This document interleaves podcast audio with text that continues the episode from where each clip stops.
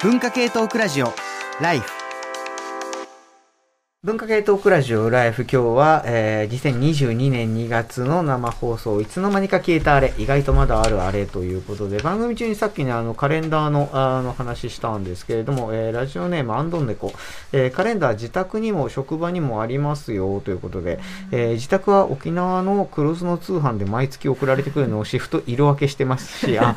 なるほどね、えー、職場も電話でお客様と訪問予定日を調整する際に一目で確認できますしえー、知人があの富士通社員で世界の車窓からの番組提供だけあって車用カレンダーのテーマが鉄道で羨ましかったです、えー、ちなみにあのお勤め先のバザールでござるはどこ行ったんでしょうね。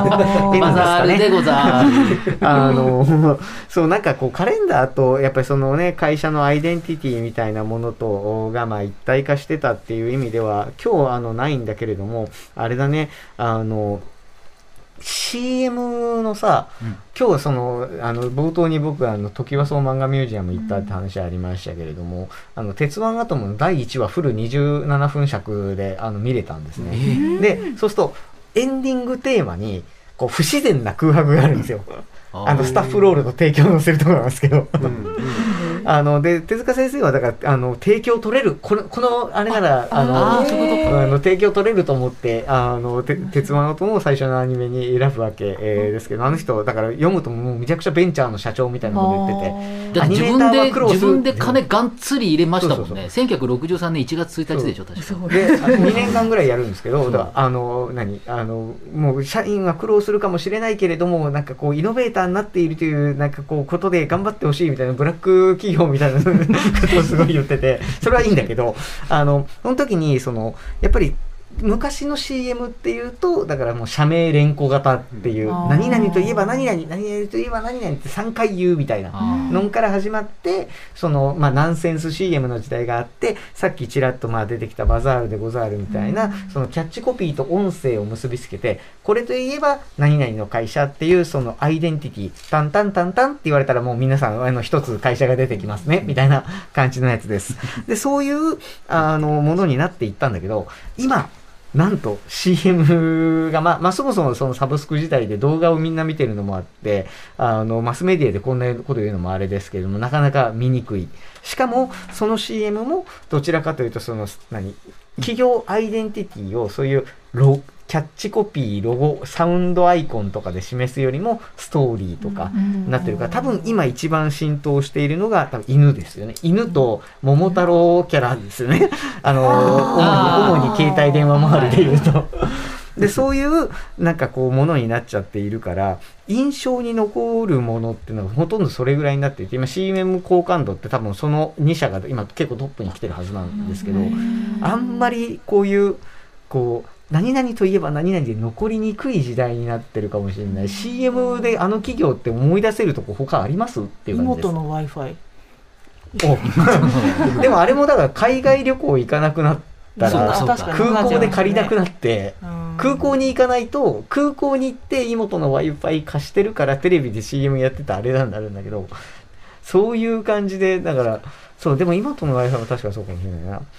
そうそういう感じでこう印象に残る CM と企業の結びつきみたいなものそれで言えばね、ね。あれじゃないですか、あの、スポティファイは僕無料会員なので、うん、なんか2、30分に1回 CM 流れるんです、うん、なんか最近そうでもないけど、一時期は、なんかスポティファイっぽい CM、ねえとかなんか歌う CM があったりとか、こういうのだよねみたいなとかで、無料ユーザーの人はなんか、うん、あ、スポティファイだなと思うのがあったりとか、実は結構 CM、ラジオ CM、音声 CM は音声広告がものすごい残るんですよ。つまり音だけだと、まずタタタタみたいなこともそうですけれども、えっと、音声ロゴは非常に耳に残るって Spotify が確か検証していて、えっと、映像と音で見るよりも音だけで見た方が結構記憶力に残るっていうのがあるので、あのラジオに出向していただくとなかなかそれは素晴らしいと思いますよ。ワリーボックスさんありがとうございますですけれども。音声と絵っていう意味では、広瀬すずの「ええで始まり C で終わるっていうものすごくインパクトがある CM なんだけど、え、な、何の会社の名前か覚えてないな。A で始まる3文字なんだけど、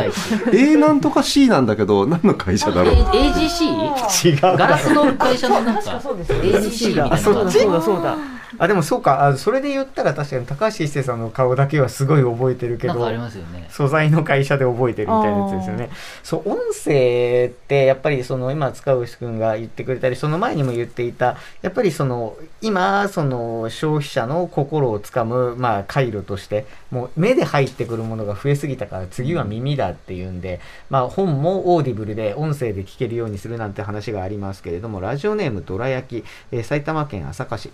えー無くなると、えー思ってなかったけど、お無くなったもの、それは楽曲のイントロです。イントロマエストロの藤田太郎さんという方が最近のビルボードトップ100の楽曲のイントロを調べているのですが、2018年は平均14.8秒、2019年は平均13.4秒、2020年は平均12.3秒。と。え1990年のオリコントップ100だと平均22.3秒なので10秒短くなっている。そして2021年の平均は10.1秒。夢の9秒台が見えてきた。イントロが0秒の曲はトップ10に、えートップ100さトップ100に30曲あるそうです。えー背景にはサブスクで様々な曲を聴けるようになり、イントロを待てないと気軽に飛ばされてしまう可能性が増えた。だから、いきなり歌に入り、インパクトをつけていきたいという事情が考えられるそうです。2022年はイントロがさらになくなって9秒台になるのか、それとも復活の年となるのか気になりますという、音声もだからすぐにサビに入らないとっていうね、時で代で。もあれじゃないですか、95年だったと思いますけど、ビーズラブファントムとか超長かったですよね。そうだ。だからね、あの、イントロが長いのもそうだし、曲のね、長さで言うと、今は本当に3分切って2分台とかっていうのが、うん。まあすごくこう曲としても目立つようになってきた。一方で、これはね、あの、この番組にも出たことのある、あの、音楽ライターの柴友則さんなんかが言うと、日本の音楽はまあどっちかっていうとあんまりそういう、うん。あの、感じよりは、もういろんな要素を詰め込んで圧縮度の高いっていう言い方彼がしてたと思いますけれども、そういうところが、まああったりする。実際、日本の曲意外とちゃんとイントロあるんですよね。私あれカラオケのせいなのかなって思ってましたよ。ああ、カラオサビがケですぐ。頭に来るとかね。で、サビから始まる曲が90年代に増えた理由ってカラオケだったり。そうんいやかこう今だったら順番とかわかるけど、あれあかかってる。あ私私私とか言ってこのマイクを取ったりするあの 時間が必要だイントロがないと。逆にイントロ作ってる理由っていうのはカラオケだってことか。かもしれないって私は勝手に思マイってましたよ。クを渡す時間が必要だから。クリスタルキングの大東海、タンタンタンって言って誰誰じゃない80年代あの先にそのイントロとかサビから始まる曲は先にタイトルが流れてあと何秒みたいな感じになるから、まあ、カラオケもね今あの数年前にもうシダックスカラオケやめちゃいましたけれども、あのでシダックスも B2B に特化するっていうニュースがこの間流れてましたけど、まあ、カラオケももちろん全然なくなってはないもののコロナ禍でかなりね、まあ、苦労をする中あのいつの間にかなくなったって言われちゃうと寂しい人もいるかも、まあ、知れませんけれどもそういえば、えっと、今羽水さんの話があったのでこちらも行きましょうラジオネーム高橋俊明33歳千葉市フリーター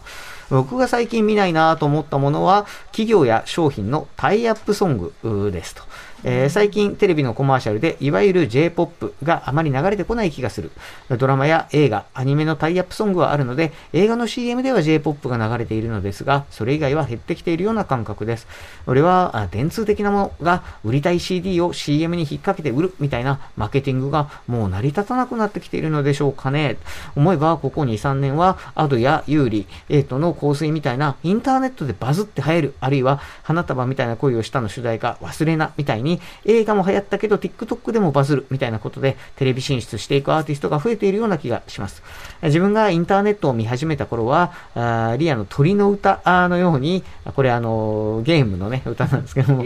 えーっと、インターネットで、えーカルト的に流行っているエモい曲はありましたが、あーそれがいつしか、えーネット民対えー電通的な構造になっていき、えーオリコンランキング上位を取る、えーオレンジレンジが敵視されたり、えーマイヤー非旋風でのまねこ問題が発生したりと懐かしいな、えー音楽を介して既存メディアとインターネットの対立が巻き起こっていた気がします。まあ、その後、初音ミクやアイドルマスターが流行ってからは、ニコニコ動画などのプラットフォーム内で完結するようになり、マスメディアとの対立構造は弱まったままあの印象ですが、今度は既存メディアがボカロ P をフックアップするようになり、包摂されていった気がします。また、ラスボス幸子だったり、加納姉妹だったり、降りてくるタイプの、ネットにね、降りてくるタイプの芸能人がいることも興味深いです。それがさておき、最近の若い人たちの音楽需要のあり方、音楽界、音楽業界のマーケティング戦略が一体どうなっているのか気になるところです。とことで、タイアップの歌謡詞という本が、えー、あの書いた人が今この会場にいるんですが、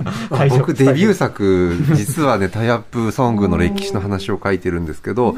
僕はあんまりタイアップ曲減ったなって感じはなくてけど傾向としては今ちょっと変わってきてるなって感じがするのはまあ、例えば車の CM とか相変わらずねガンガン流れていてそこで使われる曲の中であ新しい人出てきたなっていうような窓口にもなっているけど大企業のまあ大 CM って言い方おかしいけどまあ出てくる、まあ、嫌いじゃないけどまたサザンかみたいな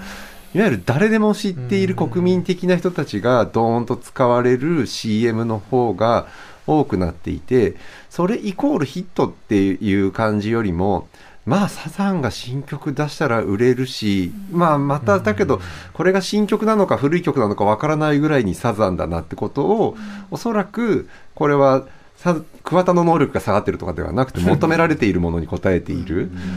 なんか CM もすごい分かりやすくなっているしユニクロみたいな企業がドーンと全国民に分かるようなものを出すときにある種の音楽ファンに届くものよりも全員日本全員に届くみたいなものが CM ソングのあり方になってる気がするな。その辺どうなんでしょうね、まあ、今あの出てたので言うと、それこそ去年、車の CM で藤井風がね、はい。あのフィーチャーされた話があって、これ、まあ、あの実際ちょっと裏で企画を担当した人のお話聞いたことがあるんですけれども、そもそもやっぱりその車の、まあ、あとかそのメーカーさん自体が、やっぱりその新しいっていうことを打ち出すために新人のそのまあアーティストとかまだこれからっていう人たちをまあどんどん CM に起用するんだっていう流れがまあもともとあって、サチモスぐらいからね、そうそうそうあるよね、はっきりね。あの、まあ、ササチモスも多分同じ流れで、あうん。の、サチモスから藤井風までうん。大体同じ流れでそういうう人を当ててたそうなんですよね。だから、そういう企業としては多分そういう姿勢を持っているところもある一方で、僕今テレビのお仕事やっていて、すごい芸能コーナーとかを見てて、つとに感じるのは、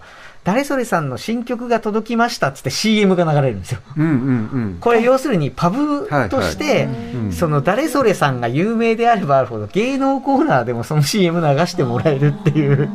裏でからくりがあったりする。いやもう僕が一出演者なんでそういう事情があるって話は一切聞きませんけど、僕が推察するに明らかにこれは誰それさんの新曲ではなくて今 CM が流れたよなみたいなことってのは多々あって。そこにだから誰でも知っている人とか安心のあの人みんなが知っているあのモデルさん女優さんが PV に出ているみたいなこととかっていうのが結構大事だったりするんじゃないのかなっていうのはつとに感じたりします。曲を知るタイミングとして例えば新しいアーティストの新曲よりもみんなが知っているあの曲を、うんまあ、うんうん。カバーじゃないけどもう童謡だったり、もう定番曲を使った方が耳なじみがいいでしょっていう意味で聞き覚えのないものを使わなくなっているちょっとこれ広告のなんか方向性はあるなっていう気がする。ああ確かに。あとなんか一つ思ったのは、全体の話よくわかる一方で、テレビを見る時間はやっぱどうしても減ってると思うのうんうんうんで、単純にテレビを見るのが少なくなったので CM も、で、YouTube とかで流れるん。WebCM ってまたなんかちょっと違わないですか、うん。テレビで見るのとまたちょっと違うから、同じ CM でもなんか質違う気がしていて、そうやっぱりああ WebCM 質が違う。とテレビ CM ってまた違うんですかね、全く同じのものもあるっちゃあるけど、なんか WebCM ってなんかちょっと違うなそうそうそう。早口だ何 ちょっと待って何それ？俺の俺のところにはあのありがたいことに流れてこないしみ取りとかありますよねあそうかやっぱり男女でそもそも出てるそうかターゲット広告になってるから。ら。めちゃめちゃ早いあとなんか悩んでる女性のなんかシンデレえラストーリーみ待って待って待ってあの男子の我々が見たことのない CM なので ストーリーを紹介しておくれ。うん。なんか私ミサみたいな新しい彼氏ができてでもこんなことがあったのって言ってなんか謎の冒頭のなんか最悪エピソードみたいなのがあって最後まで見たことないんですけどどうやらそれは脱毛してないからなんか彼氏に振られたらしいみたいなわ多分ストーリーなんだろうなって推続測きをちゃんと結構キップし飛ばさないでね。見る人たちのためにストーリーを用意してんだ。えでも5分くらいあるんですよ。私見たことありますよ。あ見たことある。ちょっと詳しい。でもね詳しい、うん。脱毛じゃなくて確かそのなんかシミ取りみたいな感じで多分のクリームでなんかこう旦那さんとうまくいってませんと。でなんかちょっと今日あなたどうみたいなこと言うとなんだお前みたいな気持ち悪い女となんとかかんとかみたいなことを言う言われてすごいひどいことを言われてで落ち込むそんなんなやつみもう見返してやるって言って化粧品を買いまくるけどうまくいきませんと。それで同い年なの同い年なのにすごく若々しい友達に 会いに行ってその若さの秘訣は何なのって教えてもらってあのねもうこれがいいんだよって言ってそれが出てきてこれを使うとねなんたらかんたらこうらこうこうで1ヶ月後ピカ真剣ゼミ真剣ゼミ。真剣ゼミ早口真剣ゼミフォーマットは永遠に変わらないんだなーンそれで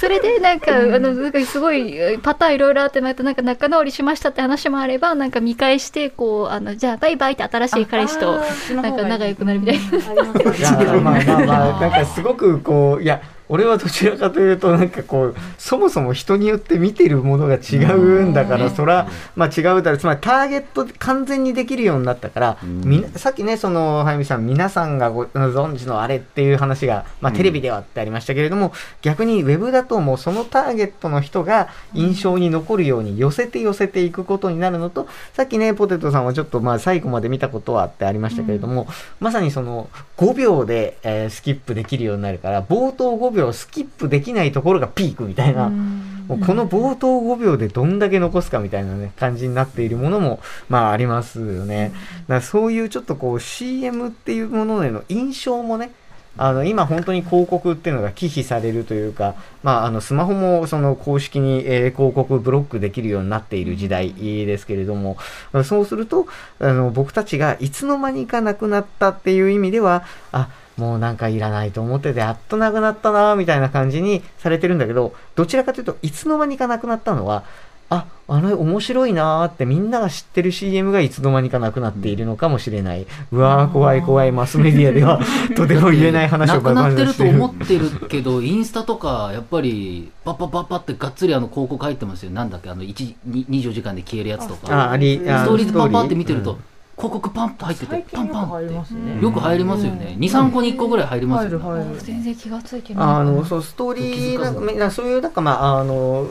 いろんなインフィードというかあの普段見てる SNS にスッと入ってくる広告みたいなものは多分いろいろあってしかもそれはあの意外とちゃんとね残ってたりとかするようなまあ多分ハイファッション系のその動画広告とかだったりするとすごいそのまあハイファッションのお店とかに行くとその縦型モニターで流れてたりするような印象のあるちょっと美しい映像だったりしてあんまり広告感がなかったりとかあのするものも多かったりはしますけれどもやっぱでも印象に残してなんぼというところがあってあのそれこそさっきのねあの A で C でなんだっけみたいな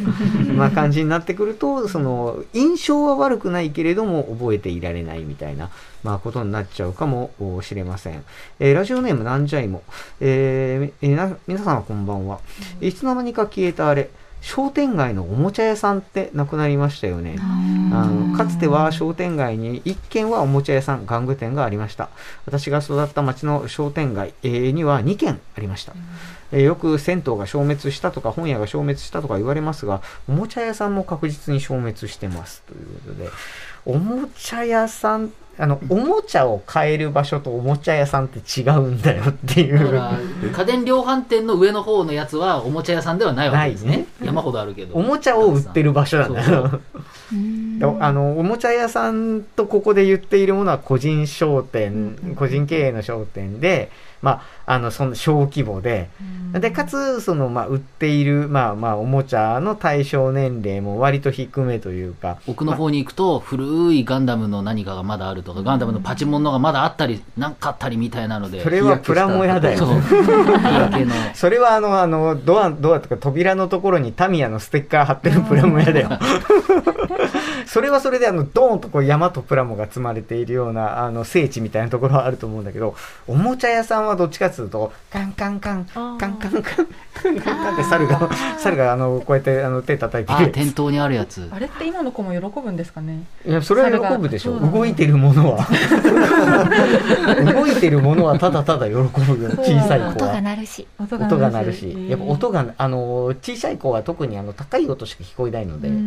ガサガサとかジャンジャンとかいう音しか聞こえないので、ちっちゃい子は多分普通に喜びます。が、おもちゃ屋さん、なんかしら、このメール読んでちょっと調べたんですけど、まあ、件数が正確にその減ってるかどうかについてはまあ分かんなかったんですが、やっぱりその、購入ルートがもうネットになっているのはもう間違いないので、あの、オンラインでやっぱ買うように、ほとんどのものをオンラインで買うようになってしまったっていうことと、まあちょっと関連はしているかも。フィジカルおもちゃから、まあ、ある時90年代からゲームを買う場所とか、ね、ゲームの売り場が大きくなったりしていてで途中ちょっとまたボードゲームが復活したり、カードゲームが復活したりした時に、子供がまた帰ってきてそこでカードのバトルをやる場所になったりするんだよね。そうするとまたちょっと子供とマニアの中間ぐらいになってくると、まあ、子供だけで本当にその地元の商店街のおもちゃ屋が潤う感じではなくなっていったのかなっていう感じ。カードバトルってまた別のところでやってたりねするの。であとゲームも最後まであったんだけどまあ今結構ゲームもクリスマスに買ってもらう時もダウンロードだったりするのがちょっと中止になりつつある感じで街のおもちゃ屋ちょっと分が悪くなったな。あの、もしかすると、だからスイッチ買ってになっちゃってるから、おもちゃ屋さんってそういえばゲーム機置かねえなっていう。なんとなくゲーム機を持ってたら怒られそうな、あの、お家とおもちゃの相性がいいから、やっぱこう、今スイッチ買っとけばとりあえずダウンロードもあるし、まあみんな、あの、家族みんなで遊べるタイトルもあるしっていうことなのかもしれません。えーラジオネーム54徳島県。えーなくなると思ってなかったけど、なくなっていると、えー思うものは、ストラップ。です。昔は携帯電話にはストラップホールがついているのが当たり前で、ベッキーさんがめちゃくちゃ携帯電話にストラップをつけていたことを 今でも思い出すくらいにみんなもストラップをつけていて、え自分もご多分に漏れずストラップをつけてアイデンティティを出していました。しかし、今ではスマートフォンにはストラップホールがついていないどころか、スマートフォンケースでもストラップホールがついていないものも多く、自分の好きなストラップでアイデンティティを出す時代ではなくなったなと感じています。また、多くの人が iPhone であり、独特な機能を持った Android を持っている人がいないところも、アイデンティティを出していかないのかなと感じてしまいます。まず、ストラップホールって今の若い人わかんのかな？あのな、ちょこっとこう穴がな、横についててな。で、ストラップってのは何かっていうと、あの、いや、本当にね、こういうの、あの、知ってるのが当たり前だと思ってると意外に知らない人いるからちゃんと説明すると、ストラップって、あの、なんつうの？根付けっつうの？あの、昔のものまね。寝つけもっと4回寝つけみたいなやつでしょ。で、その、まあ、紐がつ、持つ紐が、ね、ループになった紐がついてて、で、その反対側に、その、今度、糸状の、こう、細いループになった短い紐がついていて、この紐をストラップホールってやつに通した後で、出てきた輪っかのところに長い方の ストラップをお裁縫の話ですか？ら。これさ、本当にいつの間にか消えたから分かんない人は分かんないと思って説いや明して絶対わかんない出るイメージがあの、なんかで、電池パックにプリクラもわからないと思います。よ。いやいや、俺も電池パックにプリクラもわかんないと思うし、プリクラってダウンロードできないんですかって言われるから、ハサミってなん、いや、ハサミで切ってはいるけど、今でも。なんかそういう、こう、いつの間にか変わっている感じのものなんですけど、ストラップとアイデンティティっていうのが、こう、このね、543のなんかこう、イメージで、あの、いや、僕の中ではいつの間にかなくなった携帯電話グッズで言うと、あの、昔な、携帯電話にはな、伸びるアンテナがついてる。で、このアンテナを、さらにアンテナめちゃくちゃでかいやつに付け替えてる人がいて、あの、ドンキとかで売ってたあのでかい携帯電話のアンテナはどこに行ったんだろう。光るアンテナとかもありますよね。光るアンテナとかああったあった。でも、今、ストラップはやっぱりスマホケースが代替してるかもしれないですね、ね。アイデンティティはね。うん。そのどういうスマホケースで猫ちゃんにするとか、キャラクターにするとか、マーベルにするとか、ね。キラキラがいいとかね。うん。そっか大体同じ携帯になっちゃったからそっか差そうそう。別化が。あの、ケースと、あと、スマホリング。うんとかを、あの、まあ、その差別化とか、差別化もそうだけど、人と間違わないとか、みんな iPhone だからとかなると、確かに今の方がなんか差別化必要なはずなのに、うん。よく間違えますよねいっぱい置いてある時。あなんかこれ違うなみたいな。iPhone だらけの時とか。間違えない。です嘘ないですか？そういうシチュエーションある？なんか何個か置いてあってなんかうん。待ちあなんだ打ち合わせとかして戻ってきてなんかよくわかんなくなるみたいな。ないか。ないかでもいやある逆にかも。肌身離さず持ってるからそんなにこう置き忘れとかもああでもあの学生とかでやっぱ置き忘れる子はいてあこれ誰のってなることはあるんですけど意外と見慣れてるとやっぱ分かるんですよね。あのもうあのケース見てあこの子のやつだみたいな。なるほど。ら意外とみんな覚えてたりはするっぽいですよ。スマホケースでストストラップとでこんな盛り上がるとでも思うでも私パカパカのガラケー自体の方がはいはい。はいあの落とし物で拾った回数多いなと思います。え拾うんですか？私落とし物よく拾うんですよ。よくわからない性格だいや特殊能力。なんか見つけちゃうの。えあなんかこの隙間に携帯をしてるとか見つけて私人生で何回お医者あのお医者さんじゃなかった。警察に行ったことがあって携帯電話とか、まあ、パカパカガラケー携帯とかあとスマホも3回ぐらい拾ったことがあるし、あとか鍵とか金時計も拾ったことある。し金時計？定期券とか。いやもう本当になんか変なところで見つけちゃうんですよね。でもパカパカ携帯の方が落としてる人多いなって思いました。ああそれなんかちょっとあのメールでありましたね、あのうんちょっと待ってね。なんかえっと多分スマホの方がおそらくそのい依存度が高いんじゃないかなってうん、いうそう仮説いう話なのかな。要するにその手元に持つって話ですよね、えっと、ラジオネームなんじゃいも。えーっと意外とまだあるあれはガラケーの形をした折りたたみ式携帯電話、です、えー電波帯が変わってしまうので今までのガラケーは使えなくなります、あーでも全部がスマホになるわけではありません。うちの母親の携帯がガラケーでしたので2021年に早々と機種変更して電波帯変更に対応しました。この時87歳のおばあさんに今更スマホをゼロから教えるのは無理だと考えて今まで通りの折りたたみ式の楽ちんな電話機楽々本にしました、持ちやすくて何よりボタンを押すプッシュ本なのが、えー嬉しいようです。えー機能的には制限されますが本人は声でお話しできればいい。それ以上は望まないので十分でした。うちの母親が起点するまでもう買い替えなくていいでしょう起点というのは天に帰るというね、えーことですけれども、えー余談ですが、えーうちの母親は携帯電話をいつも携帯するという感覚がありません、枕元の充電器に携帯電話を差しっぱなしにしています。電話が鳴ると電話機のところにすっ飛んでいきます。その場で通話を終わらせると電話機を元に戻して帰っていきます。家電の感覚は終生治らないようです、まあ、家に電話があるというのもね別に数十年ぐらいの歴史しか、まあ、ないといえばあの今のテクノロジーのねその変化の速さみたいなものはなかなかこう、あの、87歳のおばあさんにとっては、みたいな、あの、ものかもしれませんけれども、まあ今出てたような、その、スマホは割と肌身離さずっていうのも、今の感覚かも、今の若い人の感覚かも、それで言ったらさ、あの、今皆さん多分スマホがほとんどだと思うんですけど、ガラケーの時とスマホの時で人に渡す時の抵抗感って違います？昔そういう話をしたことがあって、抵抗感？なんか人になんかスこうマ、ホ貸したくない貸すとか見せるとかいう時のなんか抵抗感。なんか昔はそれでもまだ、なんかまあ、それこそなんかこう恋人が無理やりロック開けてみたりとか話ありましたけど、なんかスマホの方がなんか画面を人に見せたり、見せられたりすることに対する抵抗ちょっと強い感じがあって、なんか変な通知、見見せられてる時に変な通知入ってきたらどうしようみたいな。ガラケーってそういえば、パスワードなかったよね。あったものもあったよ。あったと思いますけど、一般的に、あんま使わなかスったね。マホ、それこそ僕 iPhone3GS から持ってるんですけど、最初はパスワードなんかしなかったような気が、ね。こうみ右に、左から右にスッてやったらすぐペッて開くっていうやつでしたよね。ってことはガラケーの時って、開く時にパスワードなんか入れなかったですよね。いやガラケーでもあったけ電どさほど使ってる人は今ほど多くはなかったとうん思う、うんうんと思う。電源を入れる時だけ忘れてた。4桁のパスワード入れるとかだったような気がします。けど、まあ、設定もできた。セキュリティモードみたいな、うん。あーそっかそっか。うん。でも多分多くの人は、あんまり、僕なんかぶ僕中高、高校生とかだったから。今はむしろさなんて言うんだろう意識が変わったというか昔例えば彼女がいるのにセキュリティコード入れてたら、うん。なんかやましいことあるの？みたいな感じ。うん今そんなこと言う人いない？いや、結構、あの、最近の歌の歌詞で iPhone のロック教えてっていう歌詞あるんで、そっか。それは常に、あの、いや、もう TikTok とか見てても、まあ、そその手の話は、あの、案の定この番号だった、今から浮気相手のところに突撃しまますみたいな下の画面足跡だけで見せてるやつ みたい